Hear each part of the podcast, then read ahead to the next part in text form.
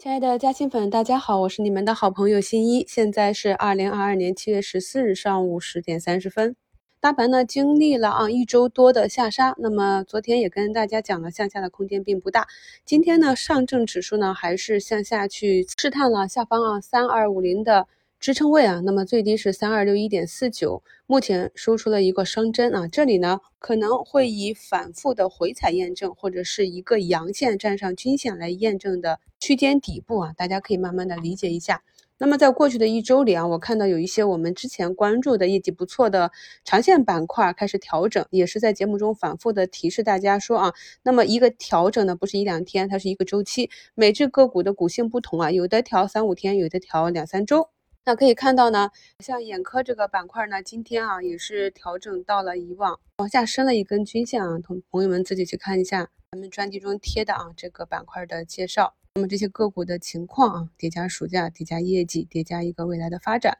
叠加这个技术点位啊，由于大盘的下跌嘛，这次的回踩就比上一波啊升了一个均线啊，那么今天有一波。集体的止跌企稳啊，那像呃哈利波特啊，昨天也是一个破位洗啊，今天也是上涨了六个多点。那像这种迷你盘呢，就比较难以去把握啊。那么唯一可以把握的就是两点啊，第一点就是如果你做的是一个非常小的盘子啊，百亿以下的，甚至只有几个亿、十几个亿，那么首先你要确定它的业绩是不是能够正向增长。确定这一点之后呢，再去看它的股性啊，然后越接近前低啊，价格越便宜，那么这个时候就越安全啊。听起来是不是很简单的道理？这就是跟大家讲不要追高啊。你追高的话，你像今天天齐锂业的业绩出来之后呢，依旧啊也是一波下杀啊，看一下这个均线能不能够撑得住。而在底部的一些。经过了啊漫长的下跌啊，已经把这个利空的预期打满的一些企业，比如说电器龙头啊，它的中报业绩出来是下滑的，那今天出来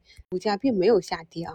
这些呢都是需要我们慢慢的去观察，因为市场上是会把一个预期值打出来。锂矿竞拍价格下降啊，那么锂矿的业绩又非常的好，那不仅会让市场上的资金联想到，那么它的三四季度的业绩是不是就会有所回落啊？是不是现在这样一个好业绩就成了一个顶峰？所以市场就会提前把它卖出。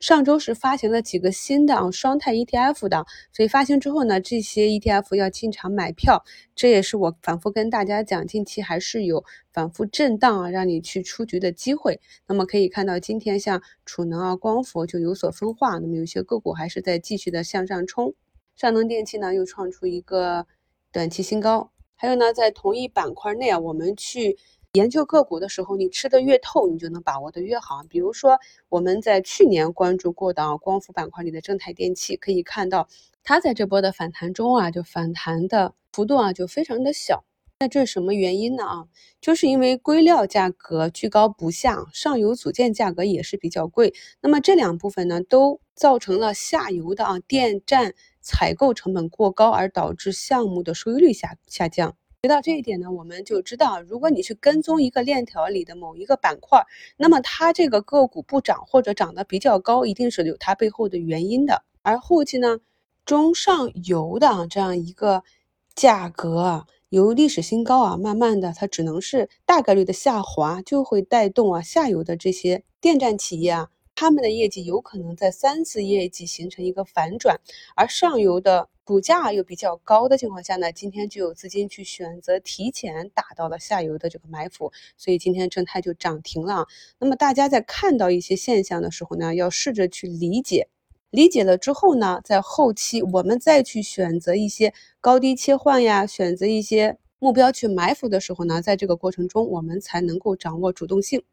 我们从周一就开始讲的，易于大盘和板块异动的，像九号公司这种啊，可以看到今天又有一个持续的表现。所以呢，我经常讲，大跌的日子里啊，我们要认真的去复盘，找到那些与板块和大盘走势不一致的个股啊，去认真的观察一下，看看有没有短期的机会。目前呢，储能这里的龙头阳光电源在前期的三连杀之后呢，也是啊，今天以八个多点的涨幅站上了年线。这期间的涨涨跌跌也是非常的坎坷啊，所以朋友们在持股中啊，一定要掌握好或者基本面或者技术面啊，其中啊一到两种方法才能够在这个市场顺畅的走下去。今天两市板块上涨排名靠前的是两轮车啊、共享单车这些啊，就刚刚好是我们最近关注的啊图形异动的九号公司。另外呢，还有像爱玛科技这种啊，图形一路向北的，今天呢也是以一个涨停开启了主升浪。而今天跌幅排前的呢，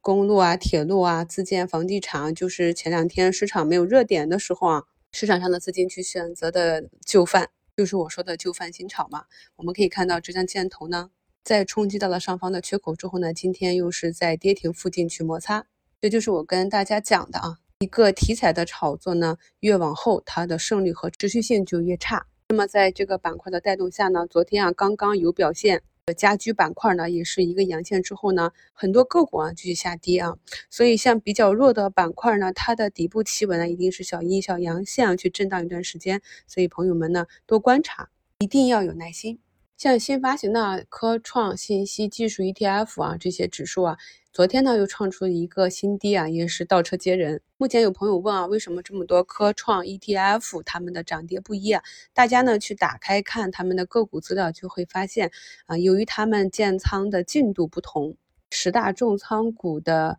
占净值也不同啊，所以呢，他们的净值会有一些。差异啊，朋友们在选择板块 ETF 的时候呢，去看一下它的个股资料啊，可以呢去选择十大重仓股啊，是你比较看好的企业，选择这样的 ETF 呢，就等于一篮子啊，把这些企业都买进了。祝大家下午交易顺利，感谢收听，我是你们的好朋友新一。